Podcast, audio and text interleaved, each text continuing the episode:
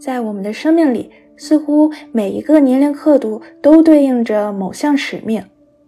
很多人会在二十岁左右离开学校，然后工作，在一个城市定居，组建家庭。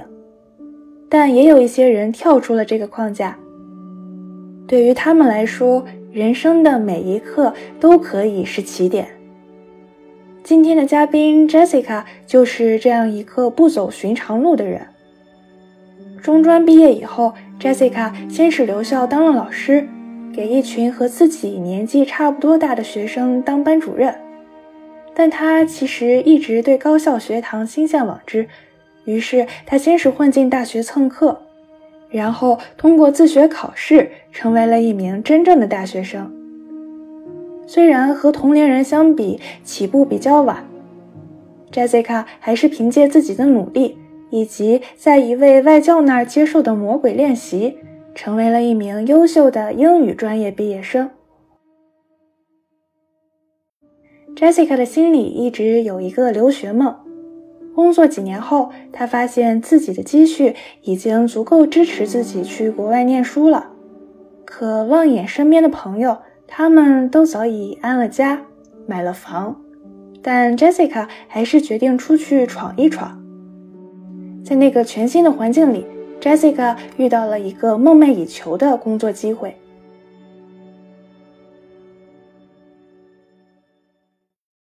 我们欢迎 Jessica。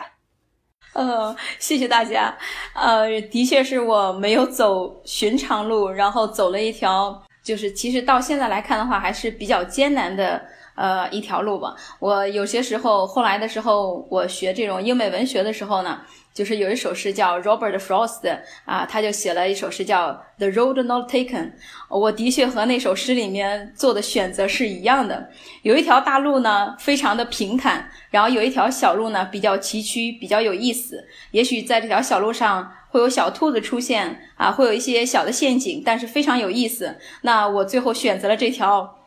不一样的道路，就是选择这条比较呃有意思的小路。到最后，这就是我现在的选择，也就是我现在自己走的这些路。呃，就是我在上完初中以后呢，呃，就是我就开始上高中，然后我在就是经历青春期的叛逆期的时候呢，啊，就是完全没有做好一些转折点的把握吧，就是没有衔接好，在高中的时候那种学习的紧张度没有提上来，然后那个时候产生了这种逆反心理，就是不想上学。就是任何只要不让我上学的事情，我觉得都是好事情。那我回来就和父母说，我说我不想上学了。然后呢，他们就同意了。呃，再后来的话，呃，他们也觉得，哎，你怎么就没有事情做呢？啊，然后呢，我就跟着别人去上中专。然后我就在那个学校上中专啊。然后我上中专的时候呢，就是本来是上三年，结果我上了两年的时候呢，呃，就开始在那边留校开始工作。呃，之后呢，就是在那边工作两年，等于说在学校一共待了四年时间，工作了学上学两年，然后工作两年，所以在这期间呢，就接触了不同的，有一部分是呃学生时代的同学，然后有一部分是工作以后的同事，所以呃，这就是我最开始的时候可以说是别别人的高中生活，呃，就是我就是这样度过我的这些时光的。啊，嗯，哎，Jessica，那。中专里面的学习生活大致是一个什么样子的？呃，中专对于我来说还嗯还比较有意思吧，因为那个时候真的是彻底不用学习了，呃呃就是嗯每天有很多的活动，呃然后呢我呢就呃发挥我的呃就是这种呃长处或者说强项，就组织活动呀。呃，然后去练习写毛笔字，然后去呃做一些演讲活动，啊，就是做了很多有意思的事情。所以说那时候就变成了学生干部。那变成学生干部以后呢？就是会和学校里面的老师接触呀，啊，然后那个时候我打字特别快，就是我是用五笔打字的，所以那时候学校里面有些文件什么的，然后我就会负责去做这些事情，比如说学校里面有什么红头文件呀什么，一来你是个学生嘛，然后呃你的那个 免费劳动力，然后其次呢，再通过这样的呃一些做事情的时候我就认识一些老师啊，再后来的时候我就听说学校里面要招一些留学生呀，然后来呃做就是学校任。教啊，那我就呃很快的就抓住了这个机会，后来我就开始去申报，我也想留留校啊。之后呢就比较顺利，因为和这些老师都认识。因为呃，这是这是一所职业中专学校，呃，里面的学生的话，大部分的话毕业以后就会去一些南方的电子厂。其实现在看来的话，会觉得说，即使你不去上这样的学校，你也可以去南方电子厂，哪怕就是一些招工呀什么的。呃，就是因为去上中专的学生，大家也会呃认为。呃，其实本来也是，比如说你没有考上高中呀，或者说你的成绩不理想，然后就去读中专，还有这些大专，就都是这样子。呃，他们也都是会去呃南方，或者说回家里面再呃做一些工作，然后就都是大部分都是这个样子。因为那所学校也是和电子呃相关的这样的专业，所以说都会呃大部分呢有些人会到南方去一些电子厂或者做一些呃技术的工种。哎，那当时你们那波同学里面，现在谁混的最有出息？其实，呃，那个时候我就是班里面班长。然后呢，到现在为止最有出息的，其实很久都没有再联系了。就是班里面，我也觉得，就是在我想起来这些的时候，就没有呃再组成一个群呀，或者说怎么样，然后再继续联系。然后也许是。嗯，就是有大家的，就是最后的呃选择呀，或者说做的事情都不一样了啊。然后，因为其实你做从中专出来，你的人生可塑性还是有很多的啊，所以大家也会有很多的呃，就是有很多的选择吧。其实我也没有和大家有太多的呃，就是联系。我就记得比较多的，比如说我们当时我工作以后的同事啊，然后呢，我的同事现在他们还在里面工作，嗯，以及说这所这所学校的变化。呃，因为这个学校最开始是中专嘛，然后现在变成了大专，呃，而且到现在还需要考进来。呃，从最开始的时候，他要去招一些留校生，呃，因为就是留校生嘛，就不需要有付很高的工资呀，或者说因为就是自己学校培养出来的嘛。到现在他招的老师呢，都是呃，都必须得要本科甚至是研究生的学历才能进入这所学校。就是一来我也会感叹学历的贬值，就是我自己亲身经历到现在。那比如说我有时候也会想。我如果待在这所学校，我从来没有出来，然后到现在我又读了研究生，然后再会不会再回去学校当老师？呃还有呢，就是说，呃，因为这所学校它走的是一种职业的路线。嗯，它正好就是契合了中国经济现在的发展的一种趋势，呃，因为现在呃中国发展就是要靠实体嘛，那如果要靠实体的话，就需要有一些呃工程师，就需要有干实事的人，那这样的学校就比如说它就是培养一些技术类的人才啊，所以说呃反而这样的学校就是有点像现在呃呃国内想要模仿德国的双元制这样的教育一样，就是。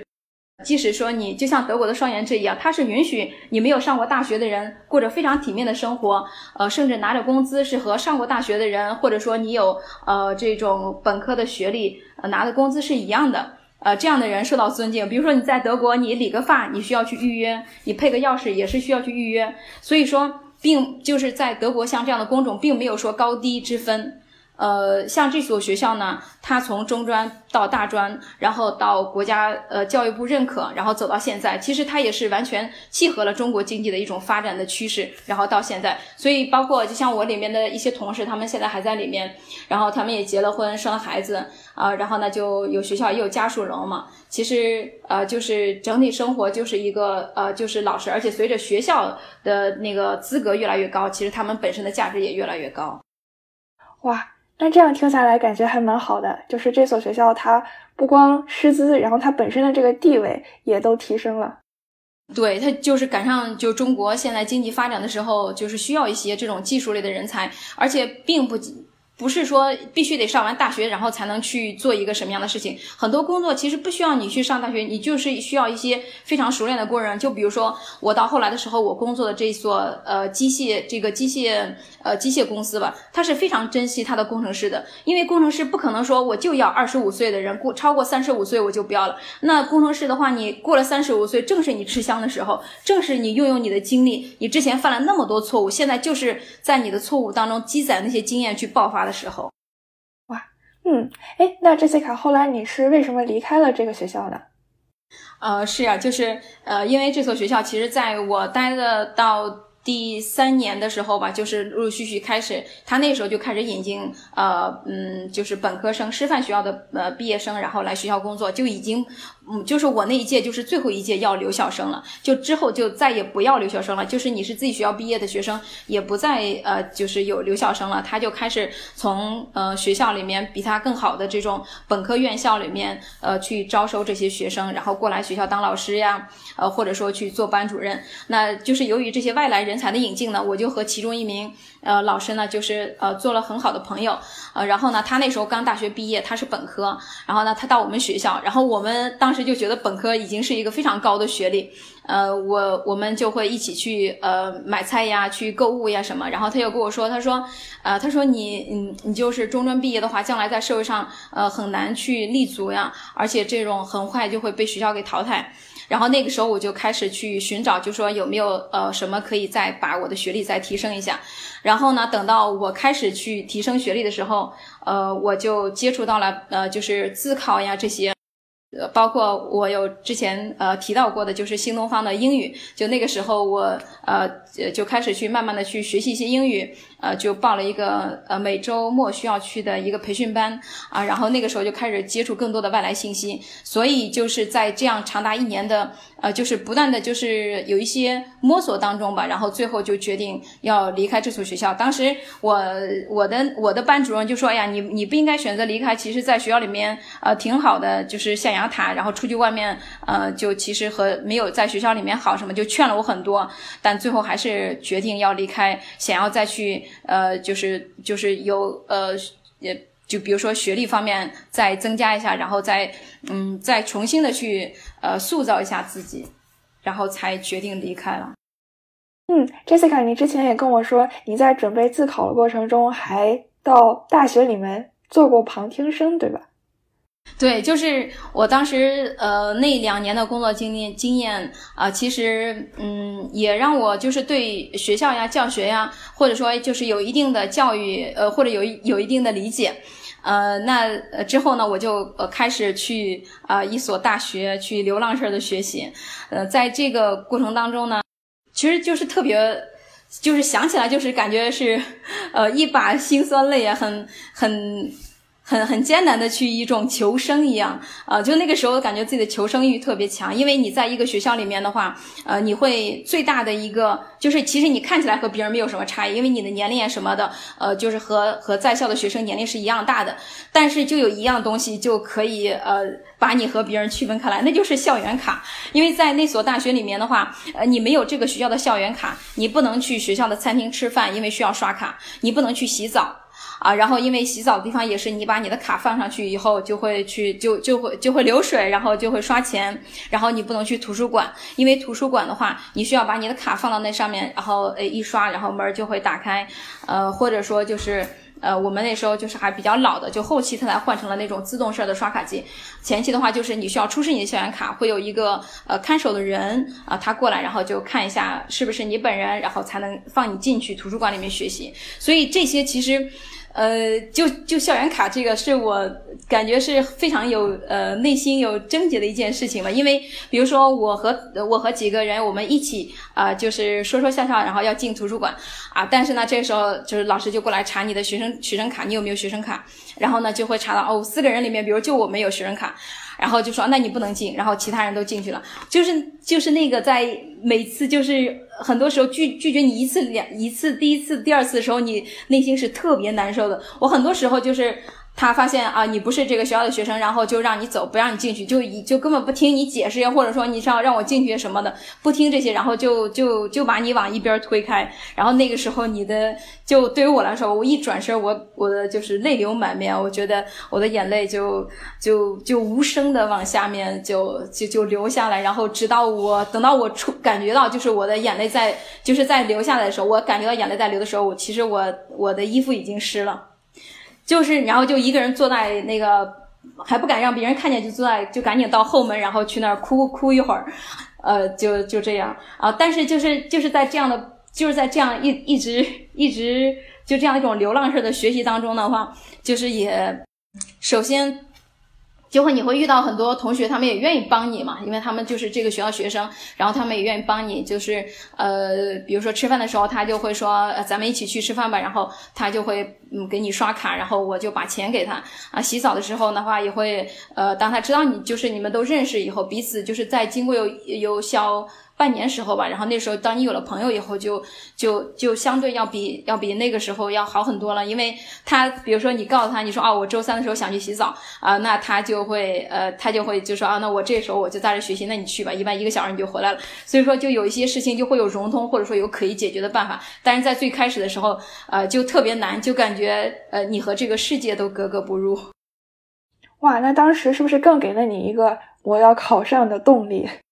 嗯，当时，嗯，当时说实话，那个时候其实都都不知道研究生是什么，然后就想，嗯，就是就是学学把这个本科的学位给拿下来。然后呢，我那时候就是学的英语嘛，就是其实英语有好多科嘛，你要去，呃，要要一体要一直，呃，去不停的去考试。呃，比如四月份、十一月份，然后有有两次考试，你要你要不停的去考，你只有把这些所有的科目都考过以后才可以。啊，我那个时候也记得自己每天都是五点起床，就就没有定过闹钟，到了那个点儿，然后就起来了。然后呢，我总是就是第一个，冬天也是就是呃就是五点起来，然后呃冬天天亮的比较晚，然后那个时候呢就呃就是学校一进门，我因为我不能住在学生宿舍嘛，我要住在学校外面，但是离学校很近，然后呢我就进来学校大门以后就会有一个 ATM 机，然后呢冬天我就在那个 ATM 机里面背英语。就读呀背呀，反正就是等待等到天亮了，等来那个图书馆开门了，然后就去里面占占座位，然后去学习。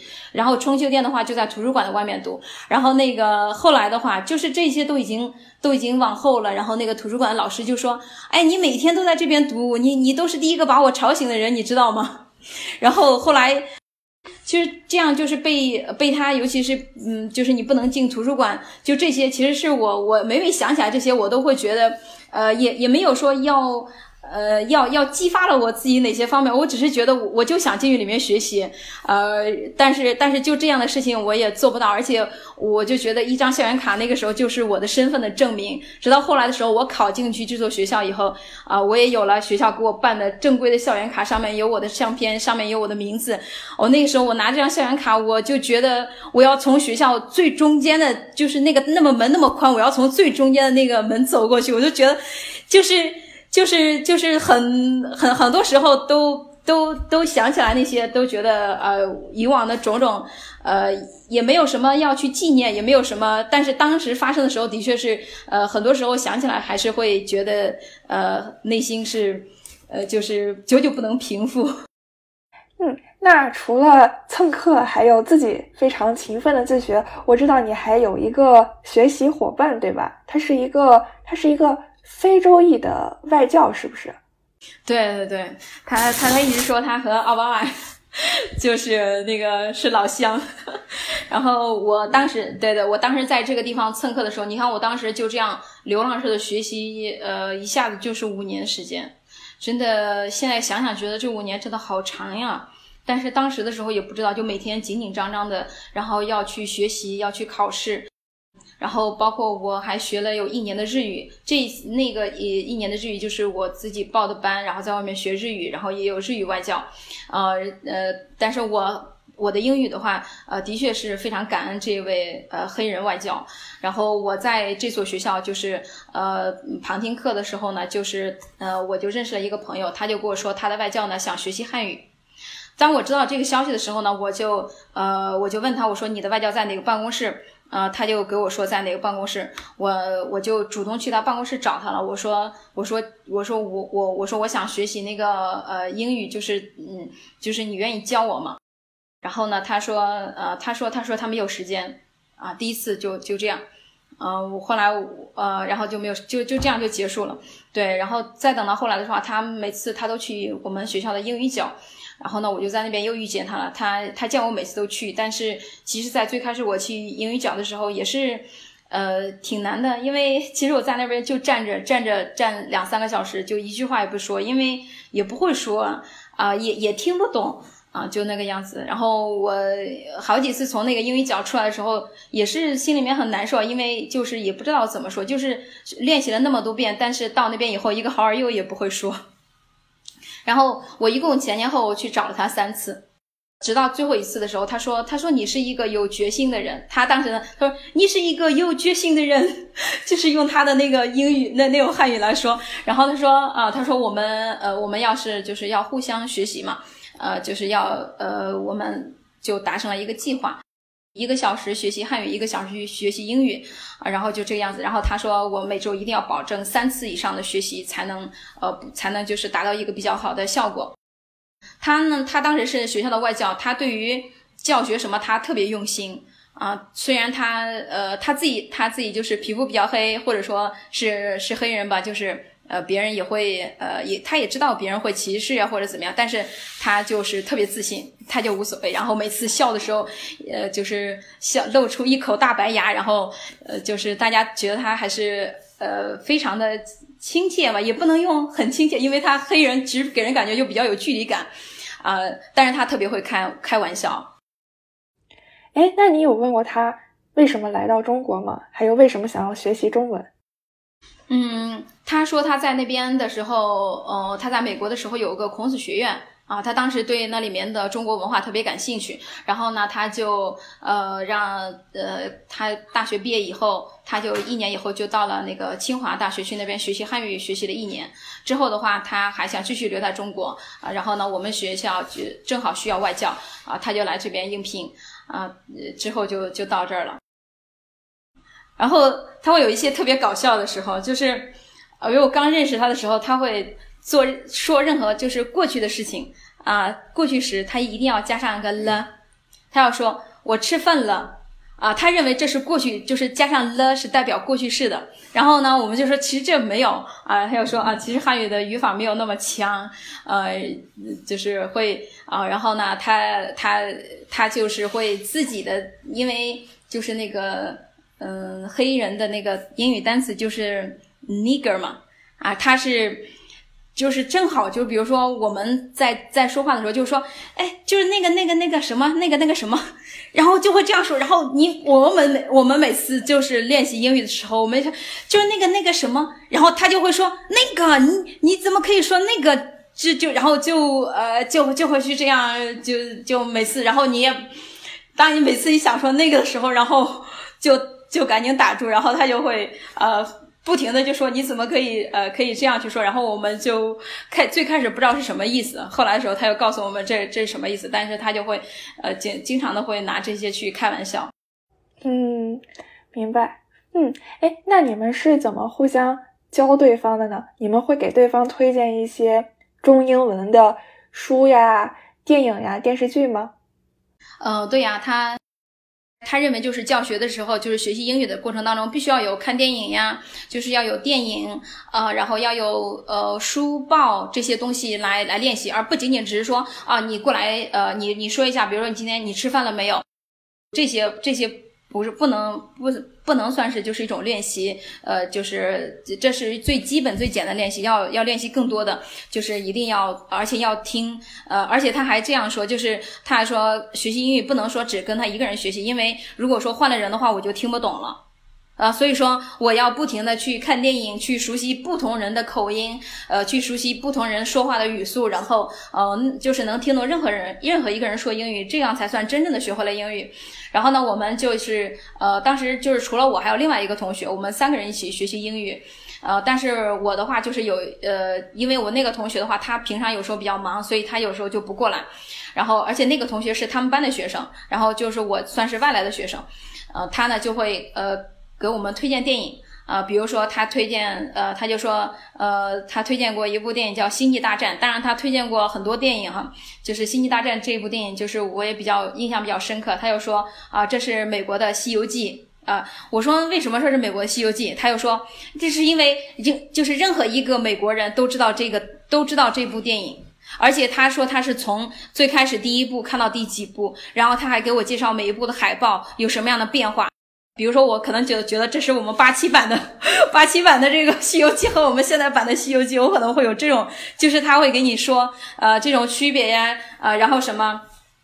然后他还会有一些呃一些突然的袭击，比如说正在看呃《星际大战》，然后呃看的时候把要把要不能看带字幕的，然后说就是别人说就是里面说过什么话以后，他突然间暂停，他问他问他说了什么。嗯，然后他他对他自己要求也很严格，比如说正在看电影的话，他就会说接下来这一分钟的话，他要去翻译，嗯，然后他也就是呃，我我们呃，就比如说就是他要去翻译成汉语，还要问我们翻译的对不对，然后说实话。我我我们也不知道，就是那个英语是啥，然后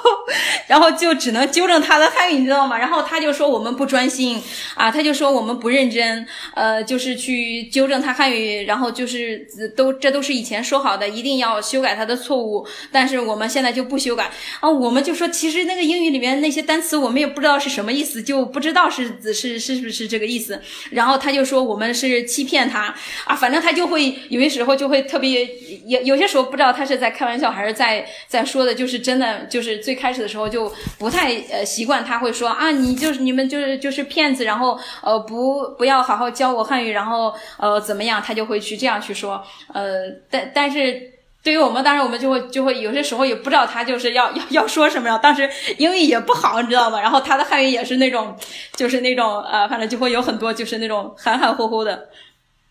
还有就是，比如说，呃，就呃，我们看《西游记》，我就给他介绍那个倒拔垂杨柳那一集，就是呃，就是孙悟空把那个杨柳给人参果，呃，把那集给呃给他介绍那集。然后呢，我们突然看的时候，他就说啊，Jessica，他说你现在过来，呃，就是呃翻译，把这个把把这个翻译成英语。然后我说。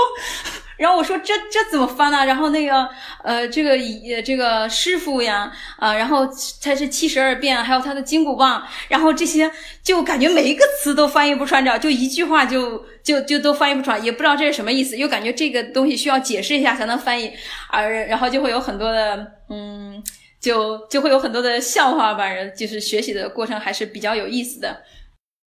比如说看一些电影什么，他就是一个。呃，非常有仪式感的人啊，就是你要呃，一定要呃，就是比如说我们要约好一个时间，他不会告诉我说他要给我推荐这部电影，他不会说哦，我明天要给你们推荐《星际大战》啊，然后这部电影怎么着怎么着，他不会告诉你，他就说明天我们要一起看电影，学习学习英语，然后你到了以后你才能看，而且呢，我说呃，他说那你接下来就是你该给我推荐了，然后我给他推荐的时候，我就说啊，那我给你推荐啥？他说不行，他说你不能告诉我。啊，他就是一个就就这样，有些时候我们就就觉得是不是很拧巴，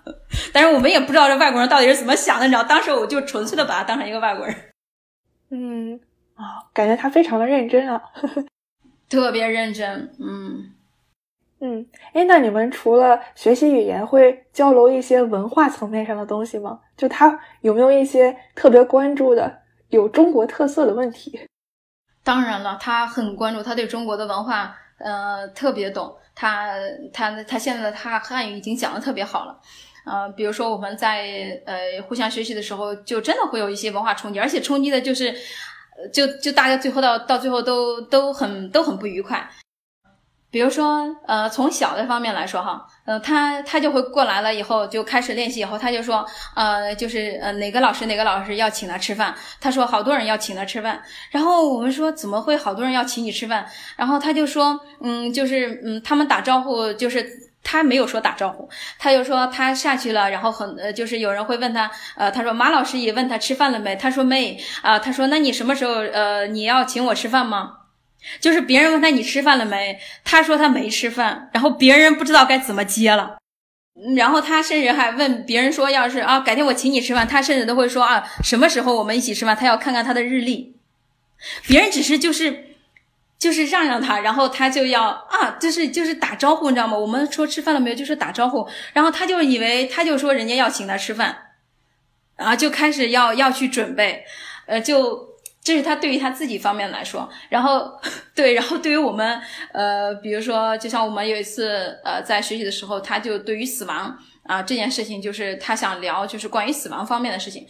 嗯，他认为呢，死亡就是人生的一部分，呃，可是，在当时的时候，我，嗯，我对死亡，我我觉得是一个禁忌的话题，而且我也。嗯，我也不知道该怎么样去跟他谈，他就开始给我讲，比如说 RIP 是什么意思，然后还要问我说中国的那些墓碑上面会写什么字，然后我就觉得我说我们有这么多就是可以练习的，为什么要练习这个？然后呢，他说呃这个东西这个也是一个很好的，而且你在他就是在那个墓碑上面会有很多人写是写这个写那个。然后呢，我说我说我不知道，我们没有写，我们也我我也不知道。然后呢，他就说，他说你怎么可以不知道？你你一定要知道。然后我就说我不知道。呃，然后最后呢，我就就就在他就这样的情况下，然后我说我说我说我就没有选择一个话题的权利嘛？就开始跟他较真儿，然后较真到最后的话，就是大家都很不愉快。嗯，就是就是关于这个话题的时候，我会呃，以至于说到现在我到德国的时候。我不知道在美国是什么样子，反正在德国的时候，这个这个话题也是就是绕不开，因为，呃，我之前也分享过一期话题，就是在我们居住的地方，就是到处都是呃都是墓地嘛，然后他就在市中心，嗯，就像我我同学，我之前就是最开始的一年，我同学呃他们住的地方，有时候去他们家里面做客，就是门口就正对着墓地，然后这都是很很很很正常的事情，呃，我们可能。在就是呃，就是中国，我们可能不会不会这样去呃整，但是在这边就是就是一个非常呃感觉非常正常的事情一样。嗯，所以他那时候关于这个，我们也是有有很大的，当时讨论的就是那次特别激烈，甚至啊，就是大家都有点就是都很不愉快啊。还有就是比如说，我我记得我有一次很搞笑，我问他，我说我说你的父母亲要是老了以后，他们的头发会变变白吗？然后他说。他说：“呃，他说任何人老了以后头发都会变白，因为其实我的意思是想说，我说黑人的头发会变白吗？” 然后，然后他就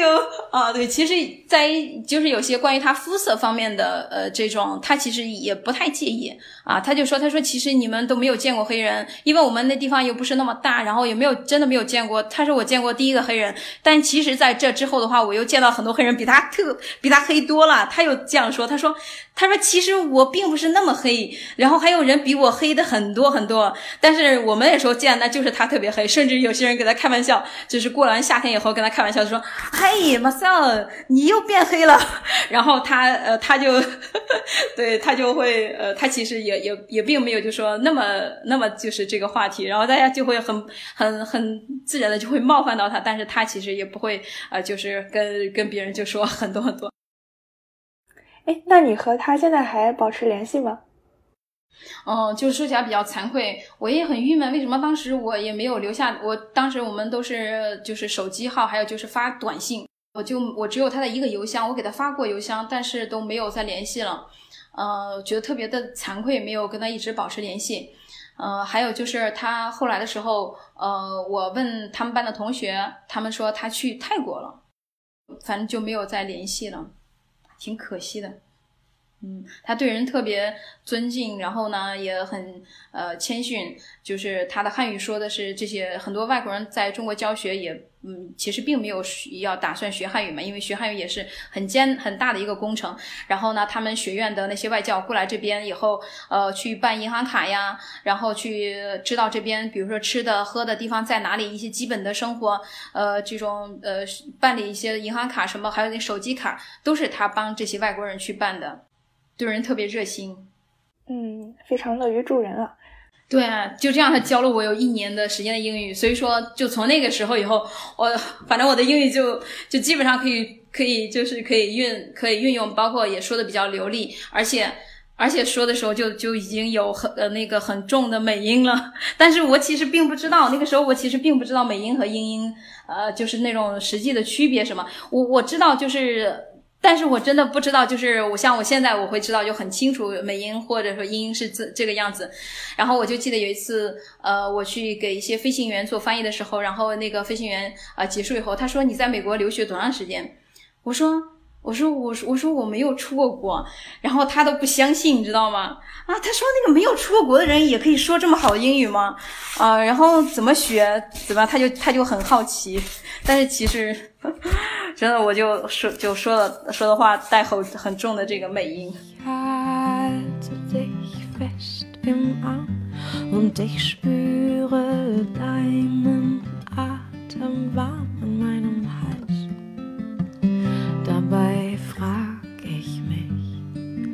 Liebe ich dich auch oder mag ich dich? 哎，Jessica，你看你英语说的这么好了，而且当时还学过日语，那你后来怎么到德国去留学了呢？是啊，就是有些时候，呃，很有很有意思。我觉得我说英语、学学日语，我都没有想过我要来德国，甚至我对德国的地理位置什么，我知道它在欧洲，嗯，但是并没有说像我后期知道那么清晰。因为我工作就是我呃研究生毕业以后呢，呃，我就呃去了一家外企，然后那家外企的话是一家德国企业。然后在那工作两年，然后我的工作就是呃，从最开始做现场翻译到后面的项目管理，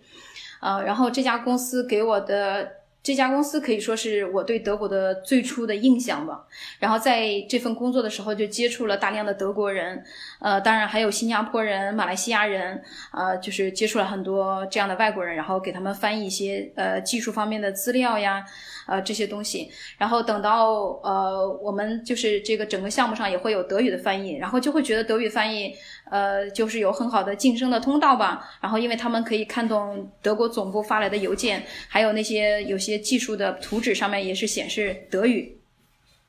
然后那个时候我开始就是呃学一点点德语，但是只是为了就是工作的时候方便，呃，就是能看懂一些图纸号呀什么这些东西。嗯，到后来的时候呢。就是我，我在这儿工作两年，因为这份工作的话，就是要在工地上待着。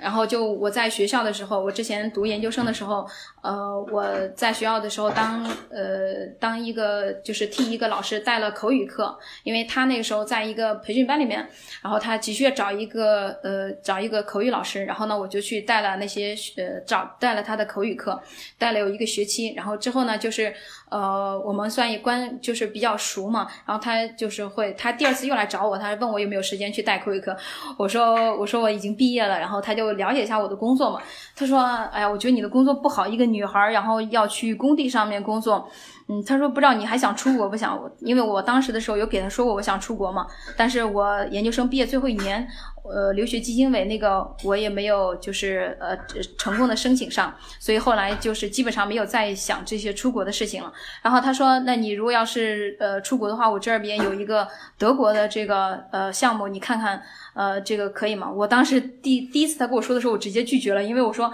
我说我说那还得再学德语，呃就是不想再学习语言了，因为学习语言其实也也挺辛苦的。我说英语就就就够了。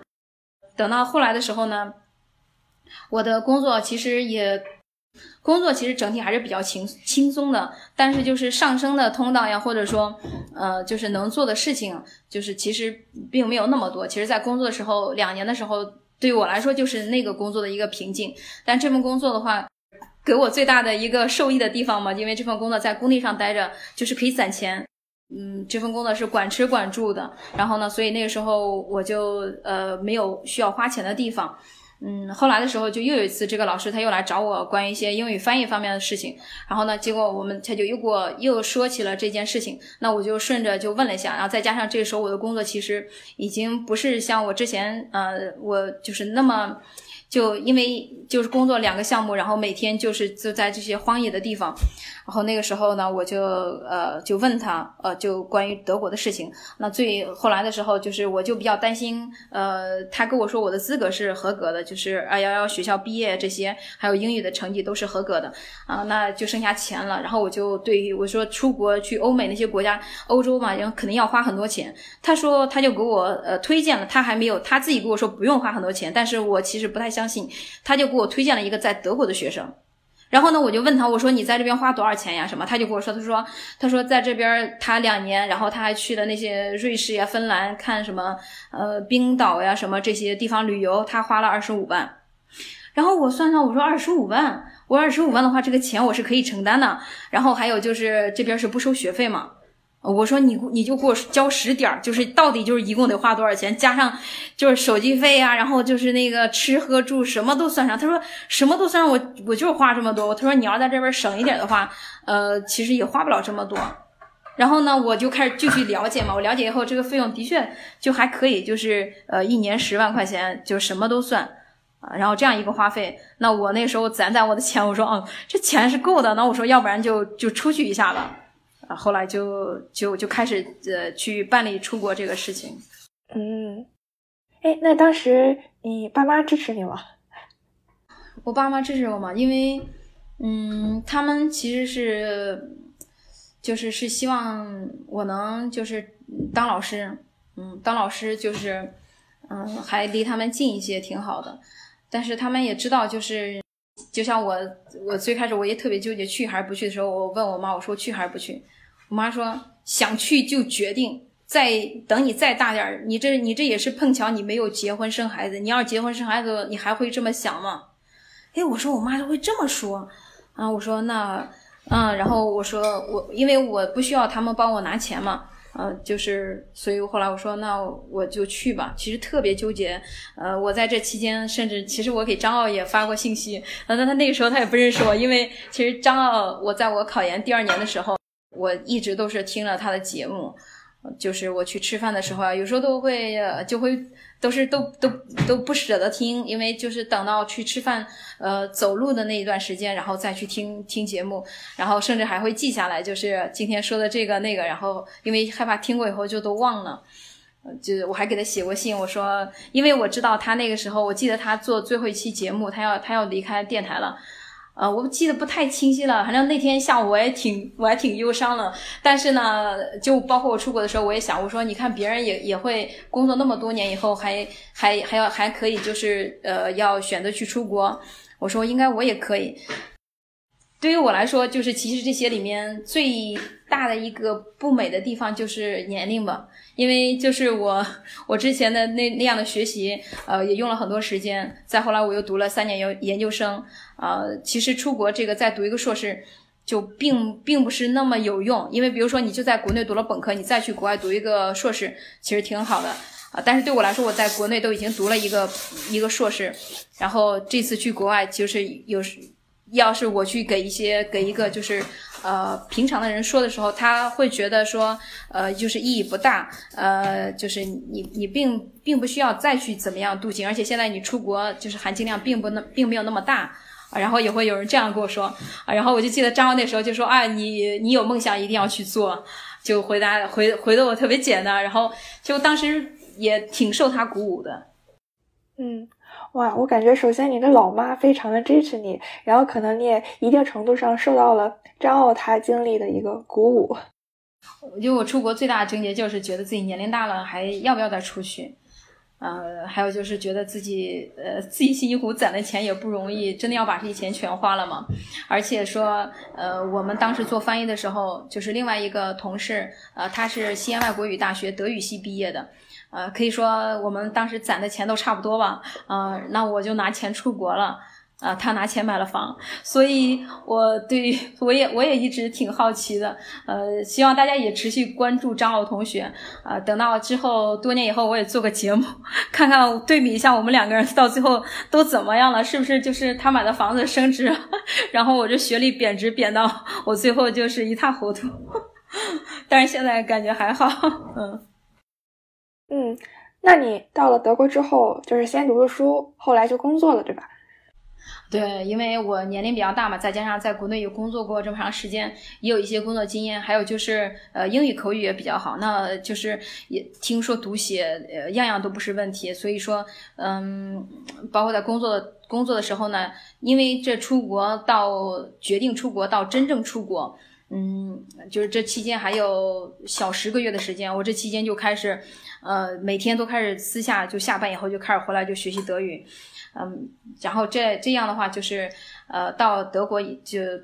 包括在最后两三个月，就是我就开始去看我所在这我将要在这个城市，他有没有一些工作什么的，从中国开始去看，因为我知道，呃，只有找到一份工作才能缓解我的焦虑吧。我当我一离开我的工作岗位到一个地方，就是。最大的焦虑是在于说没有持续的收入，所以我那时候也准备好，就是呃要去呃要去咖啡店呀，或者说要去做做做工作，要过很苦的生活，我已经都准备好了，甚至呃我呢也也也就拿不拿出来五千块钱，我就放到一张卡里面，我说这五千块钱怎么都不许动，就算最后没有钱买买饭了，这五千块钱也不能动。这五千块钱是我在德国活不下去了，这五千块钱是我回国的机票的钱。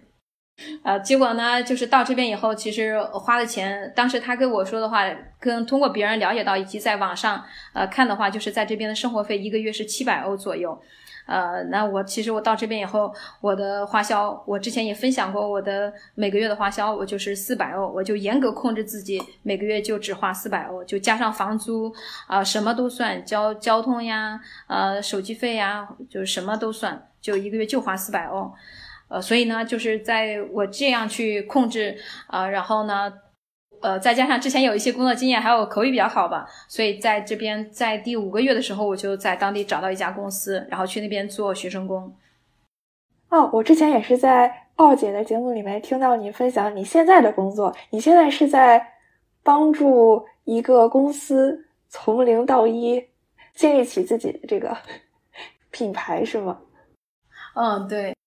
我现在这家公司啊，他们呃就是想要把东西卖到德国，也相当于说像在中国的出海的一个战略吧。啊，他们就是主要就是做出海的一些，想把自己的品牌呃做得更加的国国际化。呃，除了在德国有办公室以外，还有在其他的像俄罗斯呀、呃马来西亚这些地方也有办公室。所以呢，我呢就是在嗯在最开始的时候，其实那时候我还是学生的时候，我就开始呃做这个产品的市场。呃，就是呃，他呢最开始其实他也是用了一个杠杆的效应，然后他呃就是我们就是彼此达成协议以后呢，呃那个时候就我们还没有办公室，我基本上就是在呃在我住的地方就开始开展工作了，然后就是拿到一些样品，嗯，就开始去找一些客户呀，然后让他们看一下我们的机器呀，呃去做一些测试呀什么，就在这一年期间，就是在我们办公室还没有成立的时候，我们就有了几百万的营业额，然后他也觉得在德国市场也可以，啊就是。这个这样是可以运行一个公司，呃，按他的话就是说，我们呃初步小试牛刀，这地方还可以，所以我们要在这建办公室。然后呢，我们就开始建办公室，然后我就从最开始的去找到办公室呀，把办公室给组建起来，然后又招到一个技术，嗯，到现在我把我我也搬到这个地方，所以还挺折腾的，在过去的这一段时间特别折腾，特别累，嗯。对，Jessica，我记得你之前提到过，其实你一直有一个创业梦。那这个工作是不是正好让你圆了一下这个小小的梦想？对，然后呃，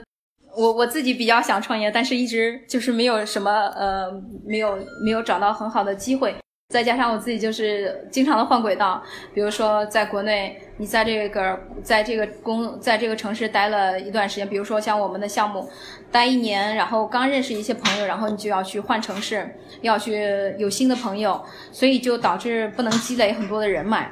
嗯，然后呢，再加上又要出国，所以呢，基本上就是把自己的很多的精力给连根拔起一样，所以说到这边以后呢。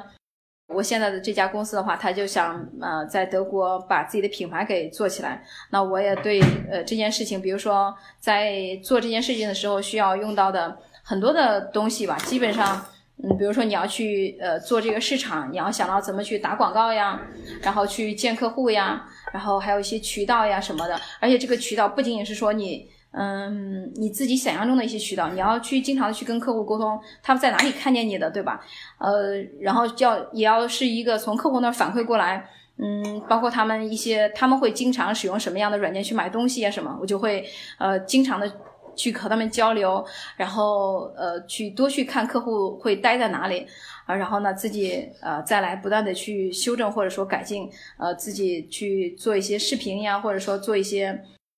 或者是去投放，包括像现在的展会啊什么的，呃，都是一些就是去就是需要去考虑的方面。我会觉得我我很享受这种忙，就是我要去考虑呃线上做市场呀，然后线下的要去想怎么样去呃做一些视频呀、短视频，嗯，然后怎么样去找到客户去反馈去交流，呃。然后还有就是展会，呃，不仅仅是说我们有一个主要的展会，还有一些其他的展会会擦边球，涉及到我们的产品，呃，那我要去那个展会里面看看呀，什么，就全方位的呃要去呃要去做这件事情，所以我还是呃挺享受这种又又比较忙又比较累，呃，但是需要去全身心的去去考虑，就有点像创业，但是其实跟我也没有太大的关系。哎，是不是你之前学习语言，包括做翻译的过程，也是一个对交流技能的提升？所以现在做这种和多方打交道的工作，还是比较得心应手的。嗯，也也是哈。而且我的求生欲很强，就是我之前的时候，我那个五年的嗯流浪式的学习。呃，就是对，造就了我感觉很多时候我的求生欲很强。其实我并没有说我一定要做的比别人好，就比别人好多少。嗯，包括我在德国的时候，我也给我自己，我并没有说我一定要到班里面拿前几名，然后怎么着，我就是说我要活下来，我就是要活下来就行了，就这种感觉。哇，感觉你像一棵野草。就是自己选择，当从最开始的选择到后来到现在，然后很多时候都是我说，嗯，我也会硬着头皮去做一些事情。我说只要我去了就成功了，我就会就会这样。包括最前就去年的时候我去组织那个展会，我说无论如何不管怎么样，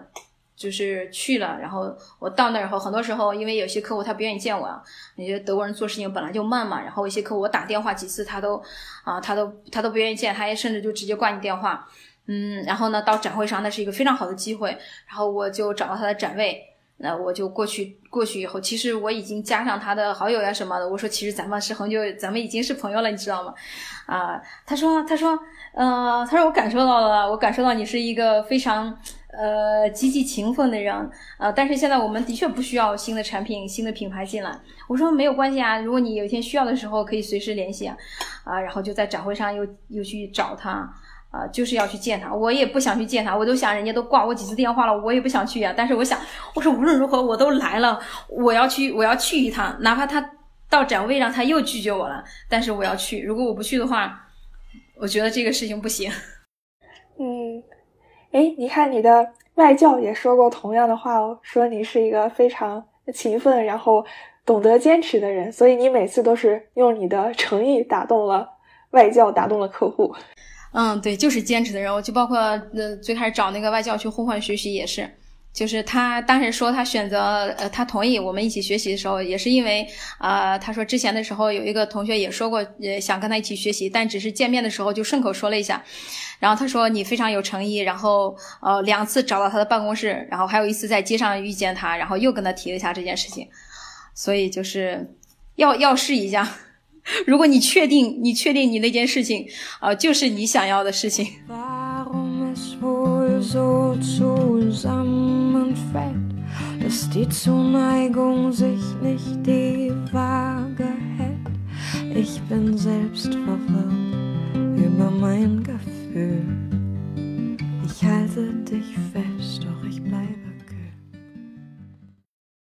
哎，Jessica，你现在是住在德国的哪一个城市？我现在住在德国的杜塞尔多夫旁边的一个小城市。嗯，哎，那就你这几年的经验，你觉得德国是一个适合长期定居的地方吗？就目前来说，你觉得德国最让你喜欢的、最让你觉得不适应的地方是什么？嗯，德国是一个适合长居的地方，然后它的生活节奏也比较慢。嗯，就是很多时候。是，就是我也比较惊讶，就是德国人的一生，政府都给你安排好了那种感觉。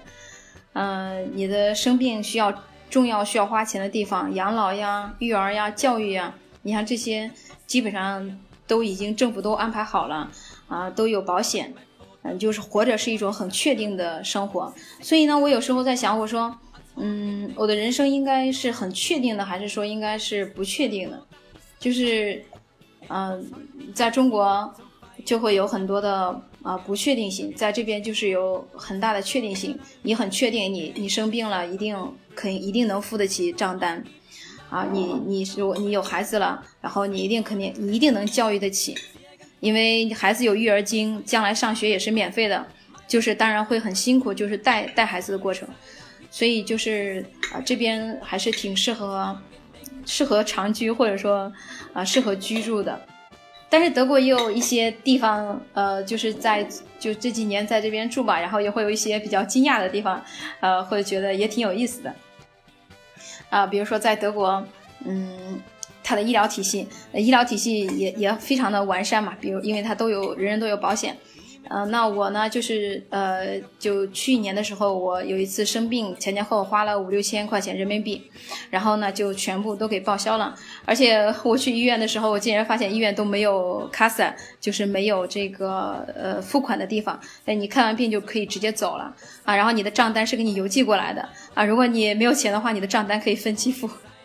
然后你有保险的话，保险公司就会给你付掉啊。这个是我觉得，你看在国内你得先付钱，比如说你生病了，你先付钱才能取药，先付钱才能去做下面的事情，呃，要要这样去做的啊，也是不一样。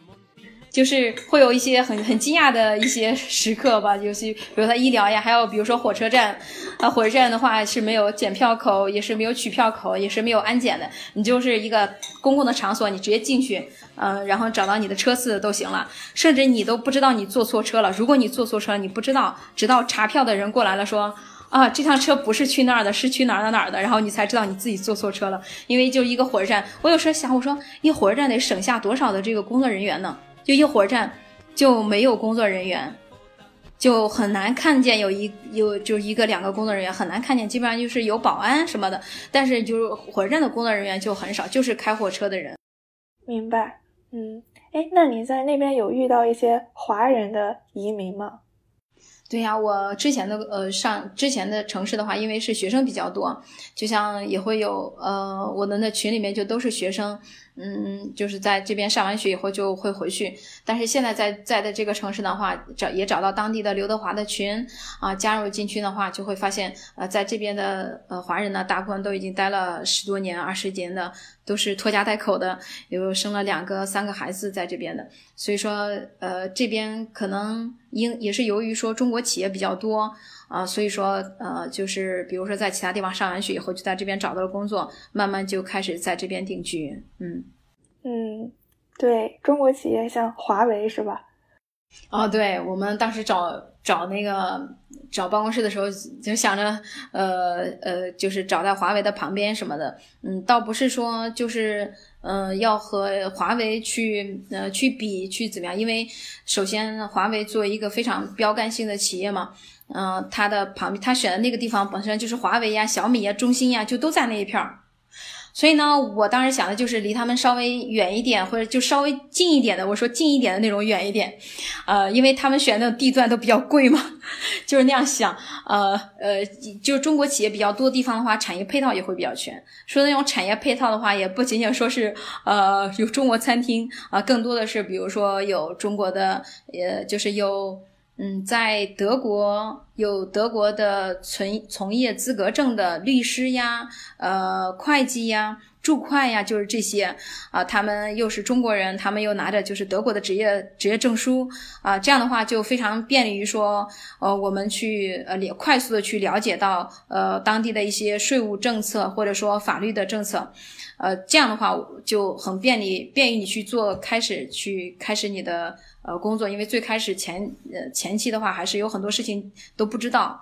啊。然后这边比如说关于税啊什么这些，又管的比较严啊。那么在整理发票这个时候，你有他们给你把把关呀，或者说在做一些事情的时候，可以提前去咨询一下，问一下，然后就会比较好。再加上因为因为正是因为有前期有这么多中国企业都已经出海啊，就完成了他们第一波的出海，所以说呢，这些呃律师或者说会计。呃，从业资从业人员，他们呢就会积累下来他们他们的经验。那这时候我们就是找到相应的服务，呃，就能呃快速的去把我们需要的东西给补上来。哇，那感觉中国企业在德国也是有一点那个呃聚集效应，而且在它周围已经发展了一个非常完善成熟的产业链。它其实也是在帮你像你们这样的创业公司，或者是其他之后想要出海的公司铺了一个路。对。对，的确是这样的，嗯，就是就是这边呃中国企业挺多的，然后他们呃你你在这边的话，你不你不知道什么都可以去问呀，很快的就能找到一个 solution，找到一个解决方案。嗯，哎，那你和德国人交流的过程中，他们眼里的中国人、中国企业或者是中国是一个什么样子的呢？就说他们就说对中国这怎么样一个印象呢？我觉得我自己被问到最多的问题，就是一个德国人，嗯，会突然之间就就是他当他知道我是中国人以后，因为他不确定我是不是越南人，其实我也很嗯。很最开始我也不太不太相信哈，竟然说在就在德国，我碰到了很多中餐馆，也有很多中餐馆就是卖亚洲亚洲风味的这种菜品的，呃，竟然是越南人开的，这个是。呃，然后他们也会卖汤圆呐，或者说就是咱们比较传统的这些呃食物，他们都会做，而且做的挺好的。我就问他，我说，因为因为长得脸都是一样的嘛，我说你会讲汉语吗？他说我不会，我说呃是这个呃越南人。我说哦，这个还是因为我当我当一个德国人知道我是一个中国人的时候，嗯，我被问到的最多的一个问题就是啊，你们中国人真的吃猫和狗吗？嗯。反正就是很就是这样的事情，可能就被传的就比较那个吧，然后就会，这是我经常我被问到的最多的一个问题，嗯，但是我们在他们的眼里面，呃，要说到好的方面的话，肯定是我们比较聪明能干，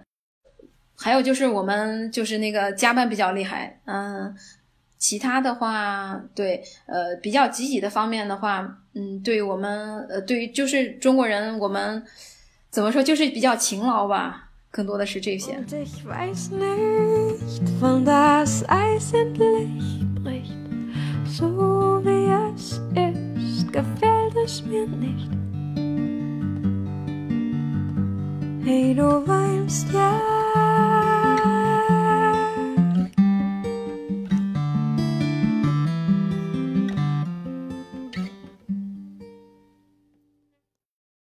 Jessica，就是你的经历听下来，感觉你。也是在不断的学习，然后不断的给自己找机会。那如果现在再给你一个读书的机会，就是不用去考虑这个费用呀，或者是时间呀，你还会继续去读书吗？如果去的话，你会想读什么专业呢？啊，我可能读 MBA 吧。我之前的时候，我上完对读完的时候，我就想着，如果来德国读一个 MBA 挺好的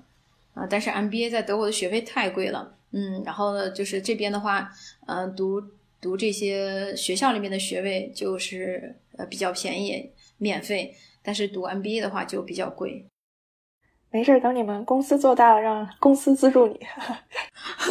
那时候可能就是就是不再是属于自己的，不再是属于自己的时间了。即使是其实，在德国会碰碰到很多人，啊，真的就是都是嗯。就你看着就是年纪特别大，但是他们还在教室里面去学习，就是就是就还想学习。然后就拿我自己来说，我说那个时候我经我是被图书馆的老师给拒之门外。等到我现在到了德国以后，德国的图书馆是任何人都可以进的，任何人都可以进，不用说你是一个德国人，你是一个什么，你不需要有任何证件，你可以随时进图书馆。然后呢，图书馆里面啊有台灯呀、桌子呀，都特别的好的桌子设备，呃，但是我我看的那些东西的时候，我说，哎呀，这么好，也没有人拦着我，啊，我想进来就进来，我想干啥就干啥，但是，但是我这时候已经不用学习了。就是我不用像我那样的时，就是我那个时候那么那么紧迫的想要去学习，我紧迫的想要去里面啊去去做去做试卷也好，就去做什么事情也好，但是我就就是不能进去。然后现在的话，呃，然后这边 随时都没有人管你，然后借书任何人都可以借书，你就是去那边办一下呃手续就可以了。所以，所以就是每个时间、每个时间段都有每个时段的这种追求吧。所以说，即使有些事情到了，呃，就是可以免费给你的时候，但是可能你已经不需要了。对，这就是人生的有趣之处。好，那谢谢谢谢摘翠卡今天做客我的节目，也希望你的公司越做越好。非常感谢。好。那我们这期节目就到这里，我们最后和听众朋友们说再见。哎，扎西卡，你教一下我们，呃，再见用德语怎么说？好吧？Auf Wiedersehen，或者说 Ciao Ciao。OK，那还是第二个好像简单一点，Ciao Ciao。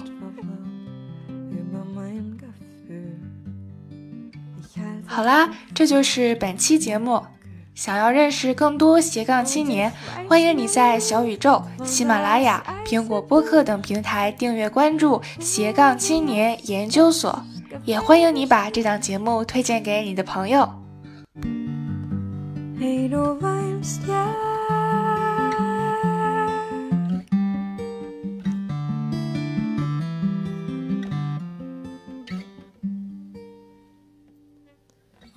Bleibe stumm und ich frag mich warum, wo der Haken liegt, ist mir nicht klar.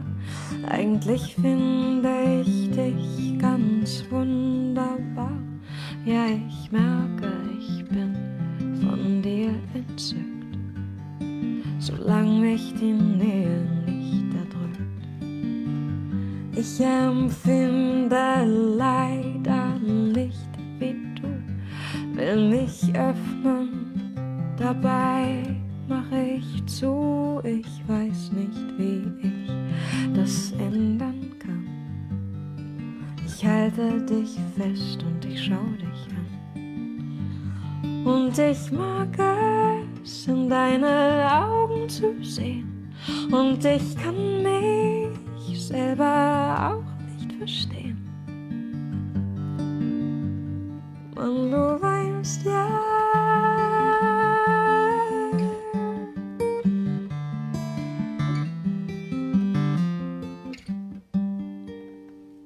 Und ich fühle mich gemein und so mag ich nicht sein. Ich halte dich fest im Arm und ich spüre deinen Atem warm